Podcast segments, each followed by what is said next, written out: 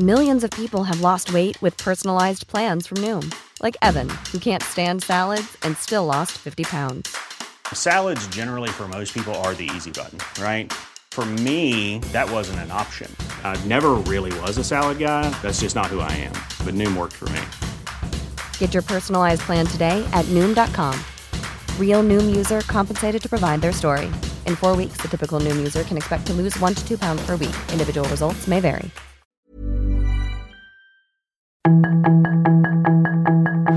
Tarde a tarde, lo que necesitas saber de forma ligera con un tono accesible. Solórzano, el referente informativo.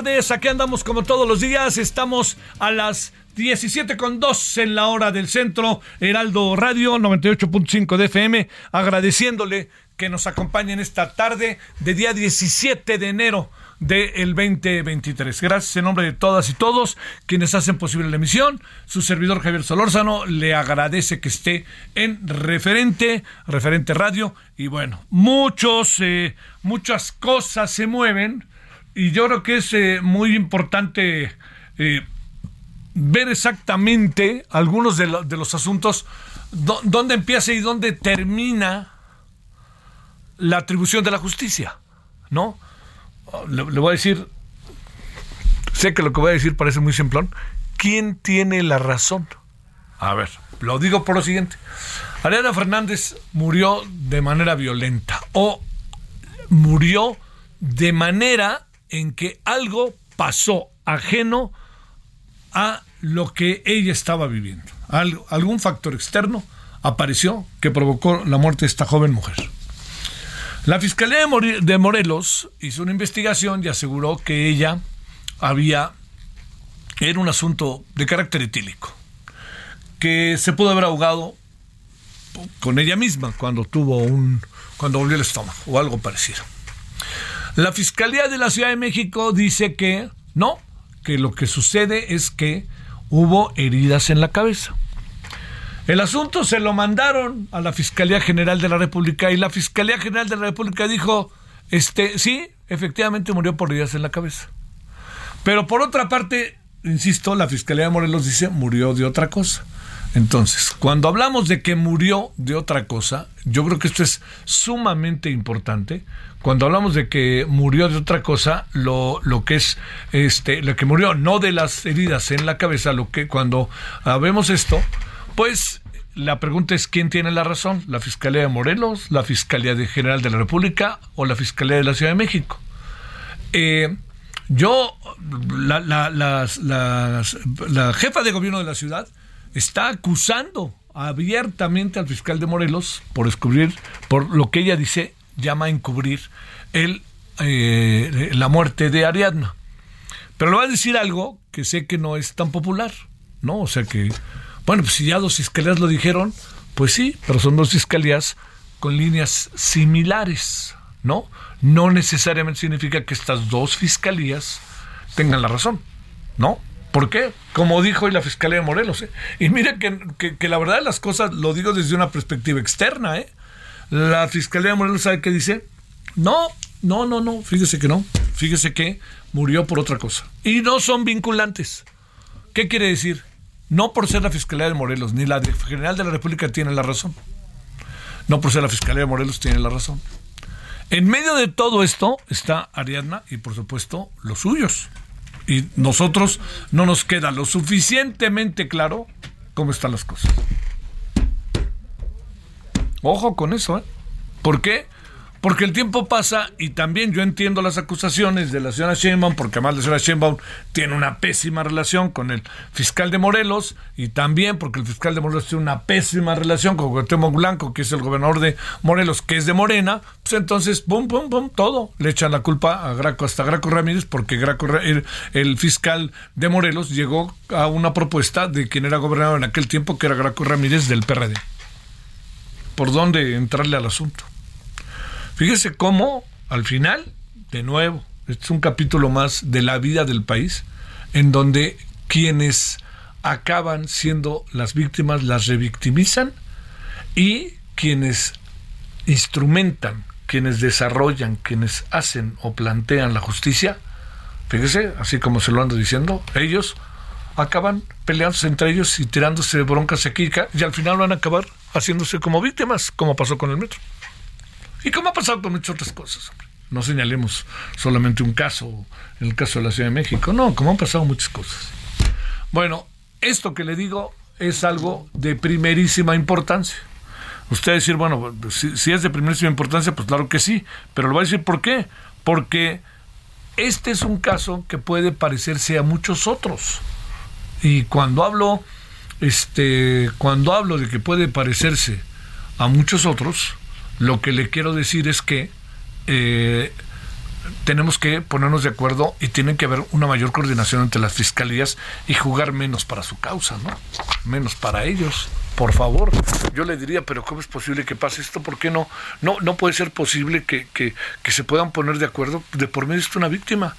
Yo le diría, ¿por qué está la Fiscalía General de la República y la Fiscalía de la Ciudad de México insisten insisten una y otra y otra vez que fue un golpe en la cabeza y fueron golpes en la cabeza. Y la otra insiste y cada una de las fiscalías, bueno, sobre todo la de la Ciudad de México y la de Morelos, presentan pruebas. Es un, yo le diría, no por ser una fiscalía u otra, tienen la razón. No por ser de Morena o por ser otro fiscal, tienen la razón. Entonces, ¿quién queda a la mitad del camino? Le pregunto. Pues usted y yo lo sabemos, ¿no? La víctima. Y entre ellos se pelean y no, yo tengo razón, yo tengo razón. Y bueno, ya hasta acusan, la señora Chema de nuevo acusa al fiscal de Morelos. Y el fiscal de Morelos dice, pues diga lo que quiera señora, pero no es vinculante lo que aquí dijo. Así que usted no es más que yo como fiscalía. Entonces, pues este, el Congreso de Morelos también ya está ahí. Bueno, qué soberano relajo. Le diría yo, no sé qué piense, pero qué soberano relajo. Bueno, eh, ahí andaremos en este tema, ¿no? Pues hay que seguir escuchando voces que nos digan lo más que se pueda y lo más que podamos tener, lo más, lo más que podamos tener, ¿no? Bueno, segundo asunto para ponerlo también hoy en la mesa. Tiene que ver con que se inició este día el juicio contra Genaro García Luna. Pueden pasar allá en Nueva York, pueden pasar muchas cosas. Por ejemplo, una de las cosas que puede pasar, ¿sabe qué es? Que eh, puede abreviarse todo, ¿eh?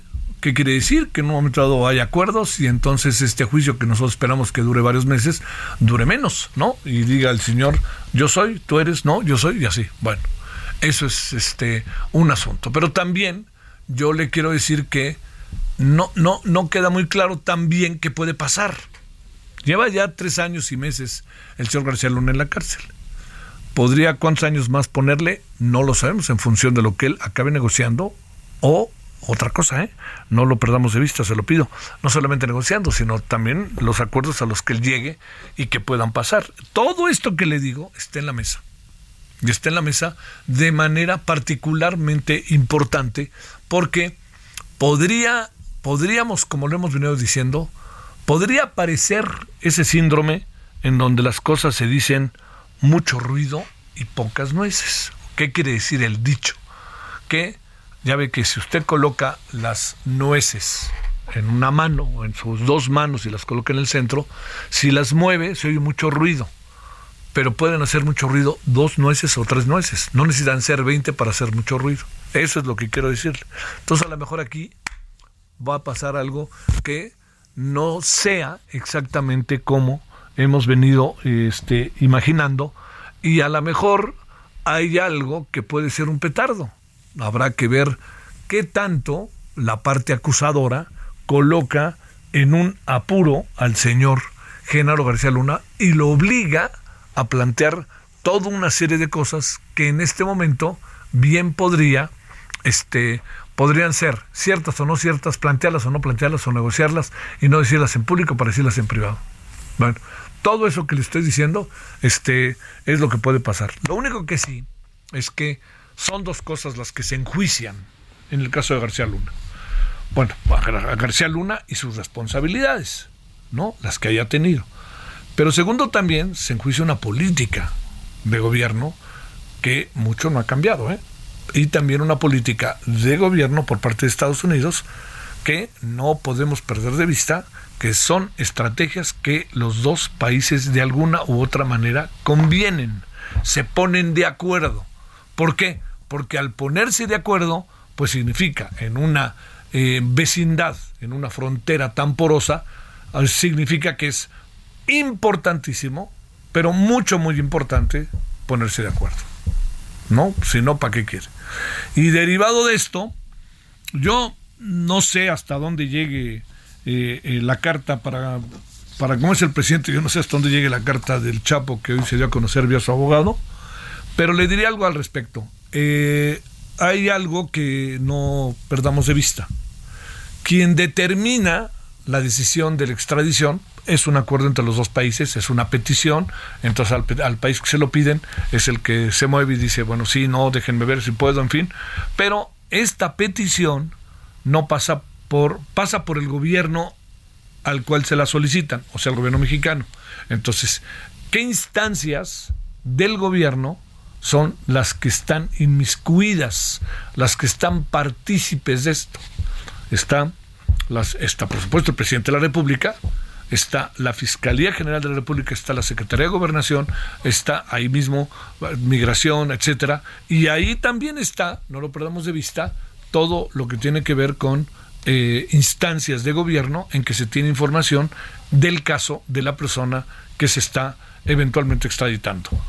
Dicho de otra manera, esa es la instancia, eso es como se mueven las cosas. Pero también dicho de otra manera, digamos, las embajadas no juegan ningún papel. Las embajadas lo que hacen es hacer lo que les pide su gobierno y bueno, y a veces ni participan. Entonces, hacer una solicitud a la embajada, presumo yo que es hacerle una solicitud para que la embajada se la haga al gobierno de México, por, porque es el representante de México, en este caso en Washington. Pero en sentido estricto, la solicitud va directamente contra el gobierno, hacia el gobierno, no contra, perdón, hacia el gobierno. Entonces, esta carta del Chapo, que dice que lo maltratan, este, pues el presidente tendrá que verla, ¿no? Y digamos, el, el, planteamiento que se hace de cómo está el Chapo ahora, me parece que pues tiene que ver con todo lo que también con sus antecedentes, ¿no? ¿Qué quiero decir con eso? Que es difícil que el Chapo, con todo lo que ha habido, con los temores que tienen que pudiera eventualmente otra vez este fugarse, pues todo lo que pasa ahí para qué quiere, ¿no? Estamos este entre la espada, está el gobierno de Estados Unidos, dice, yo no le voy a dar ni un espacio a este hombre, ¿no? Ni siquiera lo dejar asomarse, no vaya a ser que se me vaya, ¿no? Tiene lo suficiente para, para hacerlo, ya se vio en México, aunque con México contaba enormes complicidades. Entonces, bueno, todo esto se lo digo porque ¿Qué tanto, qué tanto, qué tanto la carta del Chapo va a trascender, la que presentó vía su abogado? No sé, no tengo la más remota idea porque no sé cómo puede reaccionar el gobierno mexicano y no, no como he visto, no, no sé cómo puede reaccionar el, el, presidente. Pero lo que es cierto es que es un asunto que pasa por los dos gobiernos. El gobierno mexicano puede interceder, pero quien decide es el gobierno mexicano, porque está bajo la atención del gobierno estadounidense un hombre que está siendo acusado en los Estados Unidos y solamente que el gobierno mexicano diga tráiganmelo otra vez de vuelta, que supongo que si algo no quieren hacer es que lo traigan de nuevo de vuelta. 17.15 en la hora del centro, espero que haya tenido hasta ahora un buen día martes, 17 de noviembre, 17 de noviembre, 17 de enero y que tenga usted una buena tarde, que todavía hay tarde. Ahí le cuento asuntos que le pueden resultar muy interesantes. Solórzano, el referente informativo.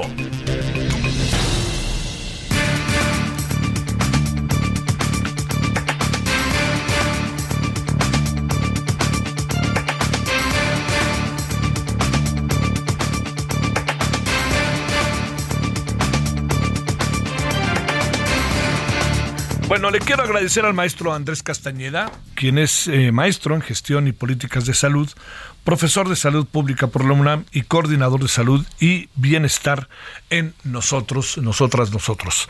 Bueno, este Andrés, ¿cómo has estado? Gracias que estás con nosotros. Hola Javier, ¿cómo están? Buenas tardes. Gracias por tu tiempo. Pues este, con mucho bombo y platillo y casi pavoneándose, el director del Instituto Mexicano del Seguro Social dijo hoy que van a llegar 124 médicos cubanos para cubrir plazas en hospitales de dos estados. Eh, primero, ¿qué piensas de ello, Andrés? Y segundo, ¿no hay médicos que lo quieran hacer? O cuando llegan a algunas comunidades, la gente pregunta si son cubanos o mexicanos. Si son cubanos no les hace nada ni los molesta, pero si son mexicanos sí o qué?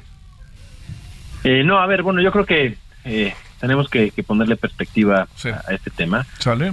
dos puntos. Lo primero es, en México hay médicos suficientes, ¿no? De hecho, estudiando hoy hay más de 180 mil doctores y doctoras, eh, cuando pues más o menos es, es menos de la cantidad que están contratados hoy en el sistema de salud, es decir, tenemos capacidad eh, médicos suficientes formados en, en, México. El reto, ¿no?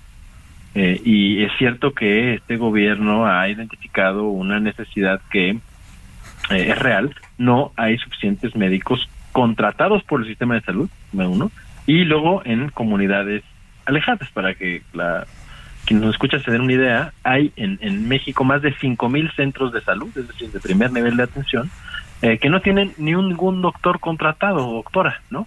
Eh, y esto un poco eh, habla de que faltan llenar esos espacios. Y se ha hablado también en repetidas ocasiones de que los profesionales de salud mexicanos no quieren ocupar esas plazas. Y aquí el argumento es, bueno, podemos resolver este asunto de dos maneras. Uno es poner un parche, ¿no?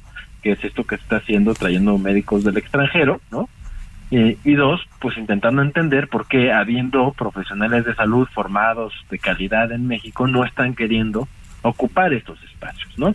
Eh, y las razones un poco son, eh, son, son varias, habría que estudiar la profundidad, pero podemos eh, reconocer varias. Uno es el, el salario, ¿no? Que, que, no es suficiente y muchas veces muchos eh, colegas trabajan en más de un lugar, ¿no? Entonces, digamos, si estás trabajando en la sierra, pues no tienes chance de trabajar para el sistema público y después para el sistema privado en tu consultorio privado, ¿no? Esa es, ese es una. Dos, pues hay que ir y muchas veces con la familia, ¿no? Este, y si uno se va a ir a vivir para allá, pues dónde va a inscribir a sus hijos a la escuela, este, etcétera, etcétera, todo lo que implica, si va a tener la pareja también trabajo, etcétera. Y el tercer punto, yo creo que el más importante es, por un lado, la seguridad, ¿no? Este, vivimos en un ambiente con mucha inseguridad y son, son a veces plazas en, lugares donde pues la, inseguridad es una constante. Y la, la, siguiente es que no hay eh, suficientes insumos para trabajar, ¿no? ¿Y quién, quiénes son quienes responden ante la comunidad cuando no hay medicinas? Pues los, los doctores que estén ahí. Oye, eh, a ver, eh, pero digamos, eh, en, sentido estricto te pregunto, eh, Andrés, ¿estamos ante, ante médicos que le quitan chamba a otros médicos? Pues mira, en estricto sentido, no, y no porque pues estas plazas sí han sido ofertadas para el público mexicano.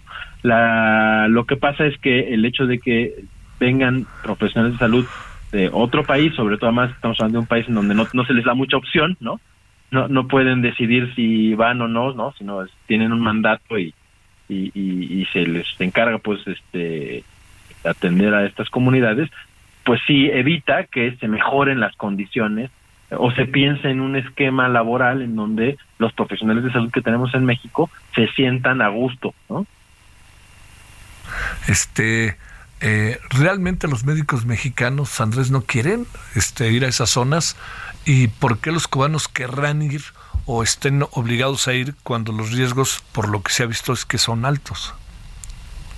Sí, justo esa es, esa es la, la, gran pregunta, ¿no? no Y pienso que a lo mejor no, no, no es que no, no quieran ir necesariamente, sino que encuentran otras alternativas mucho más atractivas, por ejemplo, eh, como consultores a esa farmacia, donde tienen pues un salario igual, ¿no? al que se les está ofreciendo y además tienen las posibilidades de estar en la comodidad de la ciudad, donde su pareja puede tener un, empleo, donde pueden además tener un segundo empleo si así lo desean, etcétera, ¿no? Más más que no quieran por no tener vocación o esto que se ha dicho que no no tiene mucho sentido eh, en cuanto a los profesionales de salud, pues bueno, creo que los y las doctores son personas como todos que buscan la mejor oferta laboral posible y creo que aquí estas plazas que está ofertando la autoridad no son la mejor oferta laboral posible y creo que tendremos que trabajar en, en que sea, ¿no? Que sea lo suficientemente atractiva para estos profesionales de salud sin necesidad de traer profesionales de otro lado que, como bien lo dices, bueno, pues tienen que aguantar estas condiciones que no son las ideales para trabajar y en segundo lugar, pues hasta qué punto esto es sostenible, ¿no? Porque eh, justo eh, lo que necesitan las comunidades es continuidad de la atención, un sistema que les garantice eh, pues de manera continua la atención y, y, no pues estos médicos eventuales que están llegando de repente, que no están adaptados a la cultura, etcétera, etcétera. Híjole, híjole. Oye, este, los médicos cubanos eh, están preparados, los médicos cubanos qué en ese sentido, son por mucho mejores que los nuestros, estamos más o menos en el mismo nivel, eso también cuenta y luego también son especialistas y llegan a lugares en donde, híjole, no encuentran mucha este, infraestructura para desarrollar su trabajo, ¿no? Sí, a ver, yo, yo, creo que, a ver, el sistema de salud eh, cubano de primer nivel eh, es, es un buen sistema sistema de salud, ¿no? Este, en el primer nivel de atención, ya la medicina de especialidad podríamos podríamos contarlo, pero pero Cuba se ha caracterizado por sí tener un sistema formativo de profesionales de salud de, de, muy buena calidad, ¿no? Y creo que por ahí no no no, no tendríamos que tener eh, problema, ¿no? Y creo que sí podemos comparar en el primer nivel de atención a, los profesionales de salud cubanos con los con los mexicanos. Sin embargo, eh, pues un profesional de salud por sí mismo no es suficiente, necesita un equipo, necesita personal de enfermería, necesita insumos, necesita infraestructura. Y, y, bueno, vemos que también están ahí esas carencias, ¿no? Entonces, eh, creo que es una solución, eh, pues digamos, es taparle el ojo al macho, al problema de fondo que, que tenemos y que tendríamos que estar pensando en cómo hacer atractivas esas plazas, cómo garantizar las condiciones de seguridad, de insumos, de infraestructura, de crecimiento, para que las los médicos mexicanos pues se sientan atraídas y atraídos a estas plazas, que, que creo que sí se puede hacer. Eh, y a ver, este, este es un problema no solamente de México, ¿no? sino problema de, del mundo. En muchos países desarrollados tienen una enorme cantidad de profesionales de salud extranjeros laborando en sus sistemas de salud público pero creo que no es el caso de México, porque en México sí tenemos suficiente, digamos, eh, producción o formación, médicos formándose todos los días, como decía, más o menos egresan al, al año entre 15 y 20 mil doctores y doctoras, este, pues tenemos suficientes médicos, ¿no? Para, para, para llenar esas plazas. Entonces tendríamos que pensar no en este parche momentáneo, sino en de verdad generar acciones que eh, hagan atractivas estas plazas para las y los mexicanos. Ahora, en cuanto a, para cerrar, eh, muy en breve si se puede, eh, Andrés, el tema del salario. ¿Es mucho, es poco? ¿Qué es lo que se les paga?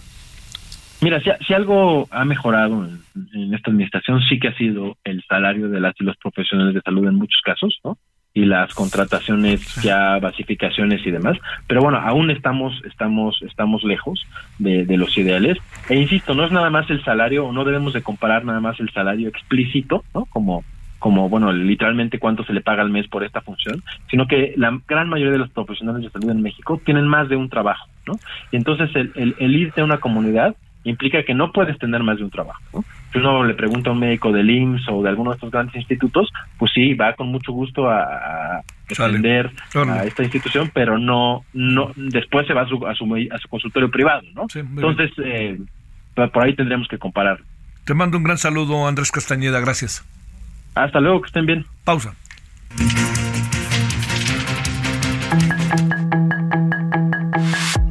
Referente informativo regresa luego de una pausa.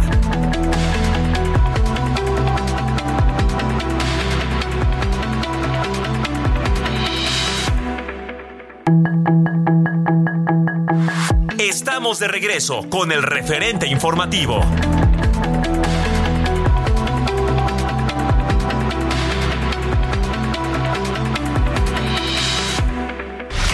En el referente informativo le presentamos información relevante. El alcalde de Coyoacán, Giovanni Gutiérrez Aguilar, dio el banderazo de salida denominada Tráiler de Servicios Urbanos, que llevará jornadas de mantenimiento a diversos espacios públicos de las colonias, pueblos, barrios, fraccionamientos y unidades habitacionales de la demarcación. El funcionario local mencionó que esta unidad móvil estará tripulada por un personal operativo de 35 personas. Añadió que se atenderán peticiones de vecinos relacionadas con parques y jardines, imagen urbana, alumbrado público, operación hidráulica y limpia. Genaro García Luna reaparece en su juicio. Posponen por tercera vez audiencia de Emilio Lozoya por el caso Odebrecht. David Córdoba Campos rindió protesta como nuevo comandante de la Guardia Nacional. Secretaría de Marina tendrá 4.300 elementos para cuidar el corredor interoceánico. Contagios de COVID-19 en México suman 12 semanas a la alza.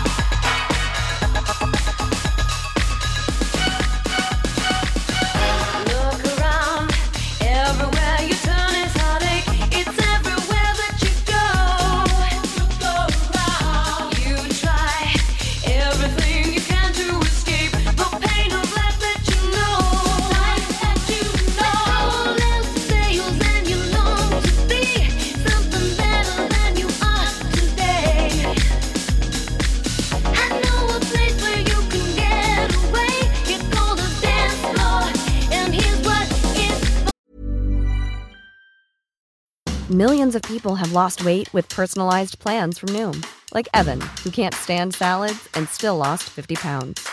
Salads, generally, for most people, are the easy button, right? For me, that wasn't an option. I never really was a salad guy. That's just not who I am. But Noom worked for me. Get your personalized plan today at Noom.com. Real Noom user compensated to provide their story. In four weeks, the typical Noom user can expect to lose one to two pounds per week. Individual results may vary.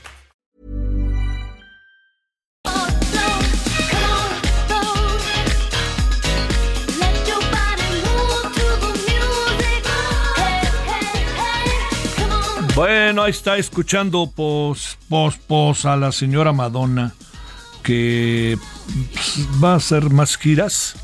Ahora va a hacer una gira por Europa y por eh, va a estar en Europa y Estados Unidos. Va a celebrar 40 años de, de carrera, que bueno, sus shows, nadie se me enoje, se convirtieron en clases de aeróbics, ¿no? Este, pero pues siempre es un personaje, es un personaje muy importante, le diría yo, este, eh, es un personaje muy importante por su actitud ante las cosas en su calidad de mujer, ¿no? Ahora hay muchas cosas que ella hizo en su momento que eran, este, en su momento fueron verdaderamente escandalosas, ¿no? Se convertía como en un referente ahora usted podrá decir que muchas de esas cosas ya pasaron, pero sin Madonna no hubieran pasado, ¿no? Y muchos otros, ¿no? Este, eh, lo único que sí le digo es que, pues bueno, estar en Europa es un personaje también, ¿no? Este, no, no quiere dejar de ser, entonces se la pasa ahí en, en las, pues tratando de que no se haga grande, inevitablemente se hace grande, pero bueno, échenle una miradita siempre, esto es Bog, es la señora Madonna, que le insisto, digan lo que digan, irán a clases de aeróbics en sus conciertos, pero es un hecho que es un referente, es un personaje. Dice cosas, este, dice cosas cuando canta, tiene actitudes cuando canta, cuando, cuando, este, cuando canta y también en la vida. Bueno, ya hace un poco con su vida lo que se le antoja, que eso generalmente para tantas limitaciones y, y este y cosas que se nos aparecen, pues es un es un personaje. 17:34 en la hora del centro.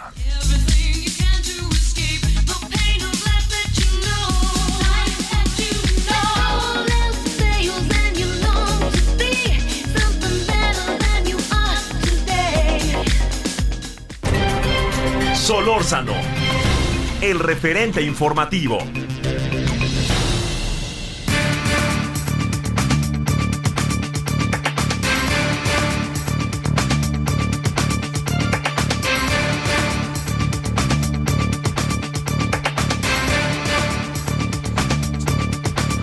Bueno, estamos de vuelta. Le queremos agradecer al capitán Ángel Domínguez, el expresidente del Frente por la Defensa de la Aviación Nacional y presidente del Colegio de Pilotos Aviadores.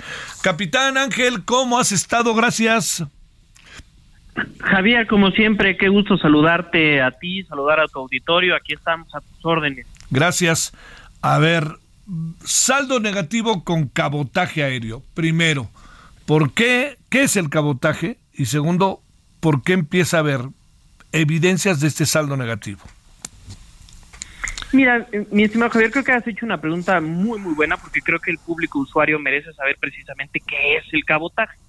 Y el cabotaje es nada más y nada menos que permitirle a operadores extranjeros, permisionarios extranjeros, a que vengan a nuestro país o a cualquier país, ¿eh? cualquier país que autoriza el cabotaje, es permitir que, que, un operador extranjero vaya a, otro país y haga vuelos nacionales u opere rutas internas eh, del país. Un ejemplo muy claro es como permitirle, voy a poner un ejemplo, a una aerolínea costarricense a que venga a México y haga un vuelo eh, de la Ciudad de México hacia Acapulco y de Acapulco hacia la Ciudad de México.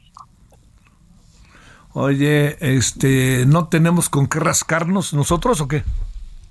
Que exactamente es lo mismo que nosotros preguntamos, nos, nos preguntamos, Javier.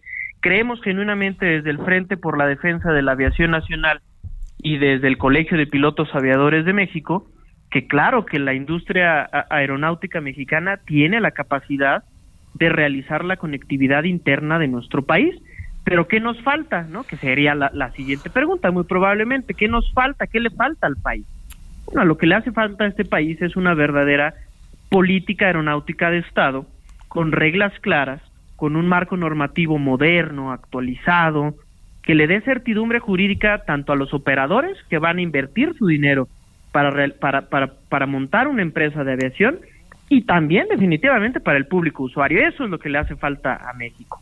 ¿El presidente puede tomar una decisión de esta naturaleza y echarla a andar sin que pase por el legislativo? Eh, pues no, eh, en este momento está una propuesta del Ejecutivo precisamente para modificar la ley de aviación civil y la ley de aeropuertos, que entre otras cosas que hemos también visto, eh, permitirían el cabotaje en México. Pero tú acabas de decir algo muy, muy, muy, muy importante, Javier. Nosotros creemos que el presidente de la República debe de tener todos los escenarios sobre de su escritorio. Lo que está pasando, lo que creemos desde el frente y desde el Colegio de Pilotos, es que hay gente dentro de la administración pública que no le está hablando al presidente con hechos veraces, con documentos reales, con información técnica real y de competencia de cómo hacer que esta industria crezca. ¿Qué tiene que ver el AIFA? ¿Tiene algo que ver el AIFA en todo esto? Definitivamente, Javier. Mira, aquí, aquí hemos visto que uno, y porque está escrito en la iniciativa enviada por el Ejecutivo al Legislativo, sino tú, tú bien sabes que no me gusta andar especulando, te lo he dicho en un par de ocasiones, pero aquí en la, en la iniciativa, que por cierto la tengo aquí enfrente, habla de que el tema del cabotaje lo que busca es, es desarrollar la infraestructura aeroportuaria mexicana y eso tiene nombre y apellido. Eso lamentablemente se llama Aeropuerto Internacional Felipe Ángeles que lo que nosotros estamos diciendo desde el frente y desde el Colegio de Pilotos es no nada más veamos un aeropuerto, veamos todos los aeropuertos, veamos a toda la aviación en su conjunto y desarrollemos toda la infraestructura aeroportuaria del país en su conjunto. No nada más pretendamos, con todo respeto lo digo, hacerle el trabajo a la administración de un solo aeropuerto que debería de estar buscando la administración de la IFA cómo hacerle mercado a su aeropuerto. Eh, la compra de Mexicana es más el nombre, ¿con qué la van a llenar? Eh? Mira, en ese tema, mi querido Javier, el, tema de Mexicana, de, entrada aquí me, sumo y lo he dicho en otros espacios a lo que ya también ha dicho su secretario general, el, capitán Humberto Gual Ángeles. Eh, afortunadamente, bueno, hay un cierre para los más de ocho mil trabajadores que después de 12 años, eh, pues bueno, al fin tienen un cierre. Lo que a nosotros nos interesa es que esto no vuelva a ocurrir.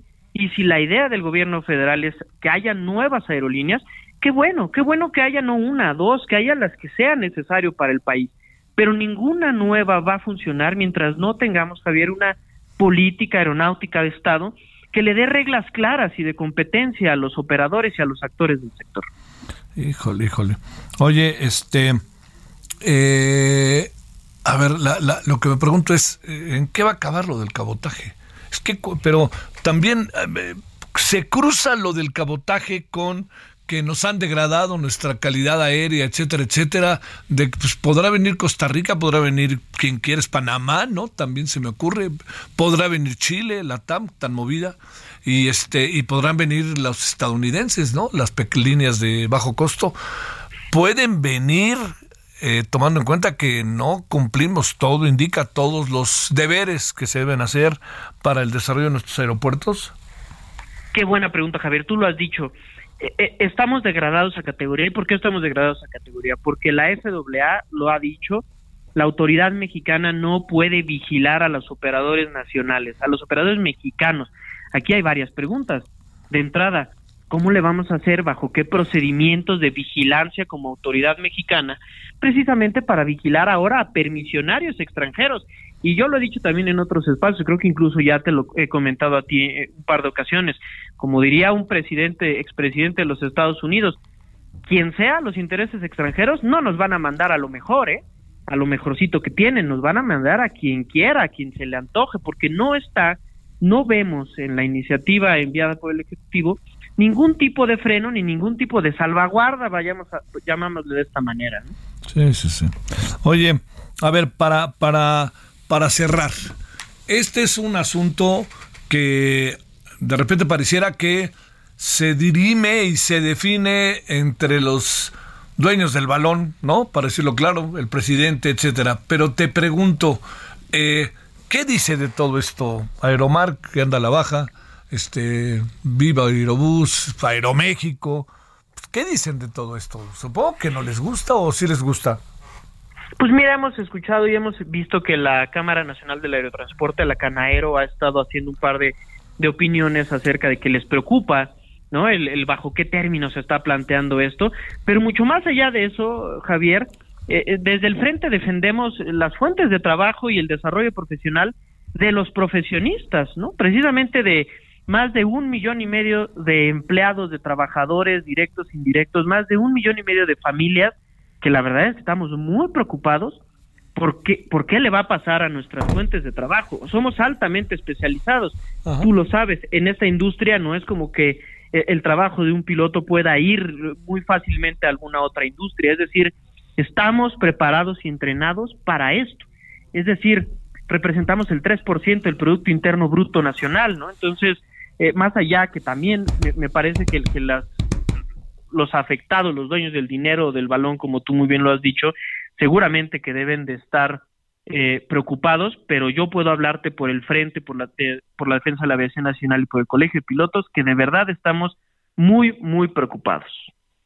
La industria nacional, hoy estaba viendo que, que todavía no nos recuperamos del COVID, que van menos este, pasajeros a, a la, a la, al Aeropuerto Internacional de la Ciudad de México y también que parece un numerote, un millón en Laifa, pero no es un numerote, ¿no? Este, yo no sé si, si esté teniendo esa, de, esa densidad de vuelos, siendo que uno de repente sabe que en la tarde poco nada se mueve el aeropuerto. Pues mira, yo, yo nada más en, ese sentido, eh, eh, no podría eh, decirlo ah, fehacientemente este tema de los números y, o cómo van en el tema del plan maestro de desarrollo, porque sabemos que está reservado y entonces no es público, no conocemos qué espera el gobierno mexicano de este aeropuerto, pero lo que sí te puedo decir es, es, sencillo, el tema en la aviación es que si de pronto la administración del aeropuerto Felipe Ángeles está contando como pasajeros aquellos pasajeros que llegan solamente de conexión al aeropuerto, eso sí te lo puedo decir, que si esos pasajeros están en sus números, eso no es correcto, porque los números no se cuentan de esa manera y los pasajeros no se cuentan de esa manera. Que el aeropuerto puede que el aeropuerto puede funcionar, genuinamente creemos que puede, que puede y que debe de funcionar, no solo ese, insisto, todos, pero no existen hoy las condiciones de mercado como para poder desarrollar este aeropuerto. ¿Cómo se cuentan los pasajeros, eh? Muy sencillo, son los pasajeros que llegan, a que ese es su destino final o que salen de ese aeropuerto hacia otro lugar que sea su destino final. Es decir, tú no puedes contar aquellos que llegan solamente para tomar un vuelo de conexión. O sea, por ejemplo... Supongo que voy a poner un ejemplo. Si, tú, si tu destino final es Monterrey y tú inicias tu viaje en Mérida y después llegas al aeropuerto internacional Felipe Ángeles y ahí haces una conexión hacia Monterrey, tú no cuentas para, para la estadística del Aeropuerto Internacional Felipe Sí, sí, porque es entrada por salida. Exactamente. no, es este, exactamente. no es origen y destino. Exactamente. Oye, ¿en qué acabará todo esto? Pues mira, Javier, yo la verdad genuinamente espero que el gobierno federal escuche a los profesionales en, en la materia, ¿no? Que, que, que, y también es un llamado que hacemos al Congreso de la Unión, en donde en próximos días esto va a estar en su cancha, bueno, ya está hoy en su cancha, pero en próximos días entrará al debate y a, la votación, y de verdad hacerle un llamado tanto al Congreso de la Unión como al presidente de la República, está en sus manos el futuro de una industria que le genera 400 millones de dólares anuales, más o menos, un poco incluso más, y el 3% del Producto Interno Bruto Nacional. Eso está en manos, eso está en juego ahora mismo. ¿Qué es lo que habría que hacer? Lo que lo que hemos venido diciendo desde hace muchos años y esto lamentablemente no es nada más de esta administración ¿eh? también hay que dejarlo claro. A lo, que le urge a México es una verdadera política aeronáutica de Estado lo voy a insistir todo el tiempo que sea necesario para que tengamos reglas claras en el sector para que tengamos un marco legal moderno y ajustado a la realidad que vivimos los que participamos de esta industria. Eso es lo que nos hace falta este, ¿se, está, ¿Se sigue concentrando mucho la aviación en Aeroméxico? Eh, me parece que sí, me parece que, que, los, insisto, los, todos los actores de la industria, Javier, están haciendo un trabajo muy grande por tratar de recuperar, como tú muy bien lo acabas de decir, el tema del COVID.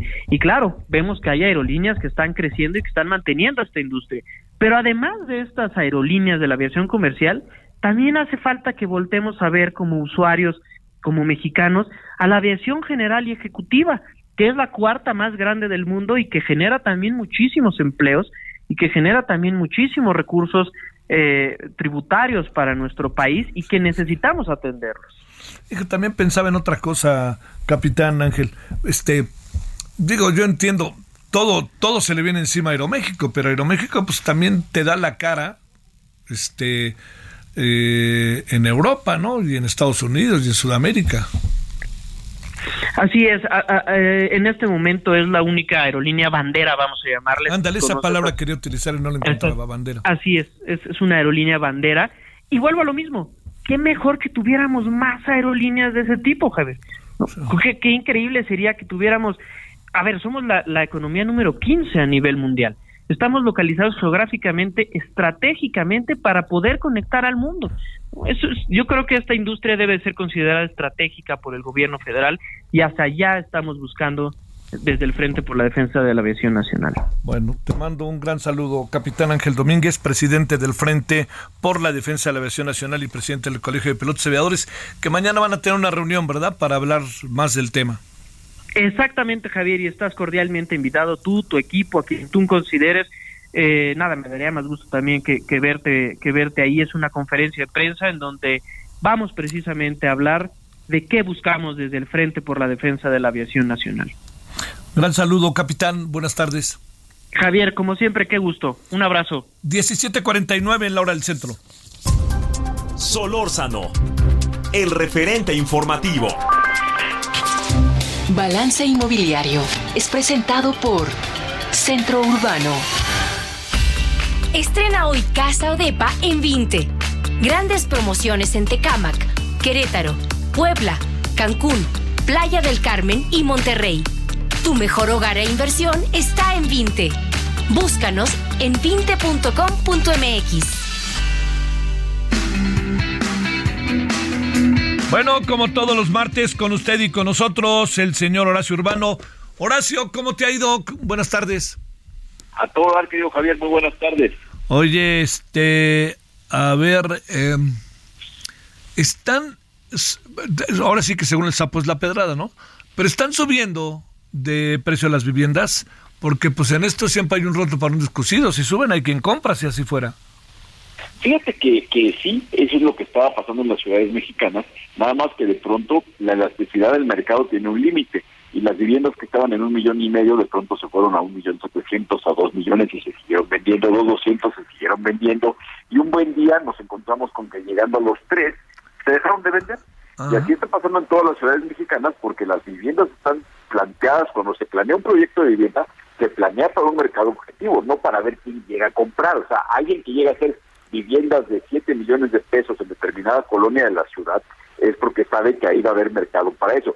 Si las hace de nueve ya no las va a vender. Entonces, estamos ahorita en un problema bien grave porque el sector inmobiliario ya no tiene mucho margen de subir los precios y lo peor, la gente ya no tiene mucho margen de comprar viviendas más caras. El verdadero problema social que tenemos es ese, que la gente no puede comprar porque los empresarios, las inversiones se van a ajustar. Lo peor que les puede pasar es que cambien el destino de sus inversiones, que se aguanten un rato, pero el problema de fondo es que las autoridades han tomado una serie de malas decisiones que tienen que ver con que, mira, pensaron que apretando, regulando la, oferta de vivienda, iban a bajar los precios. Y sucede que la experiencia mundial demuestra todo lo contrario.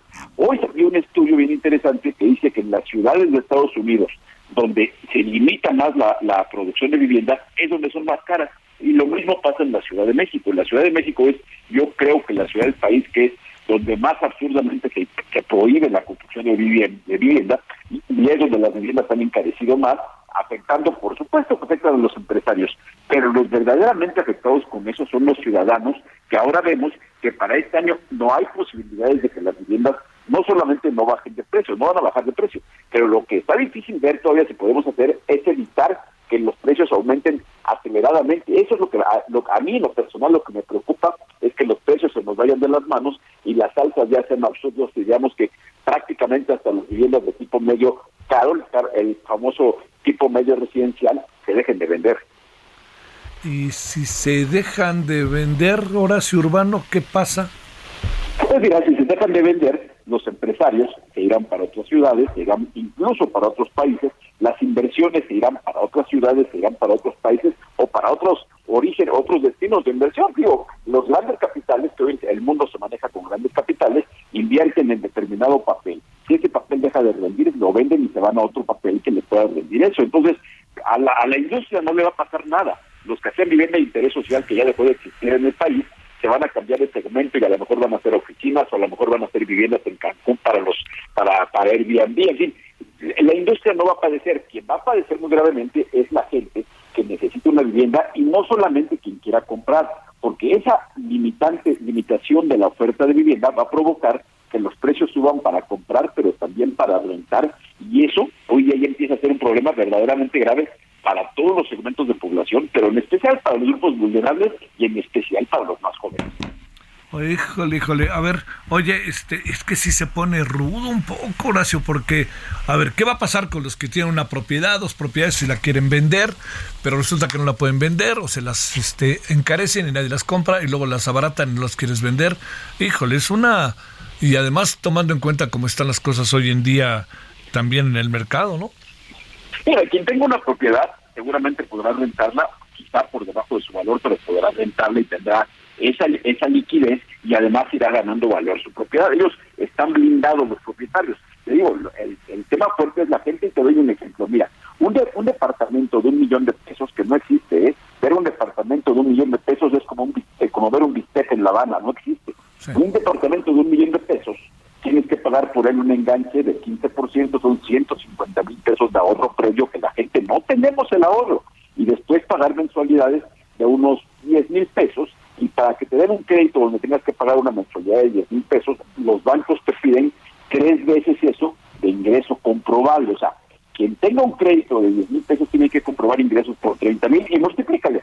Depas de a millón no hay. Entonces, si quieres el más cercano a la oferta real, que es de 3 millones, estamos hablando de que tienes que demostrar ingresos por 90 mil pesos, pagar mensualidades de 30 mil y es un departamento chiquito. Entonces, eso está muy fuera del alcance de la mayor parte de la gente y los jóvenes, yo no sé, digo, yo me imagino que voy a ser joven, ya antes si nos preocupaba es cómo vamos a comprar el coche, ahora cómo, dónde vamos a vivir.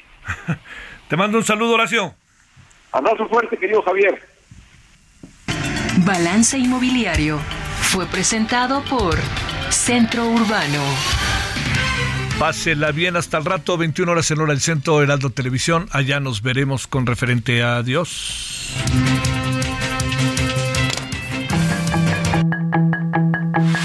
Hasta aquí Solórzano, el referente informativo.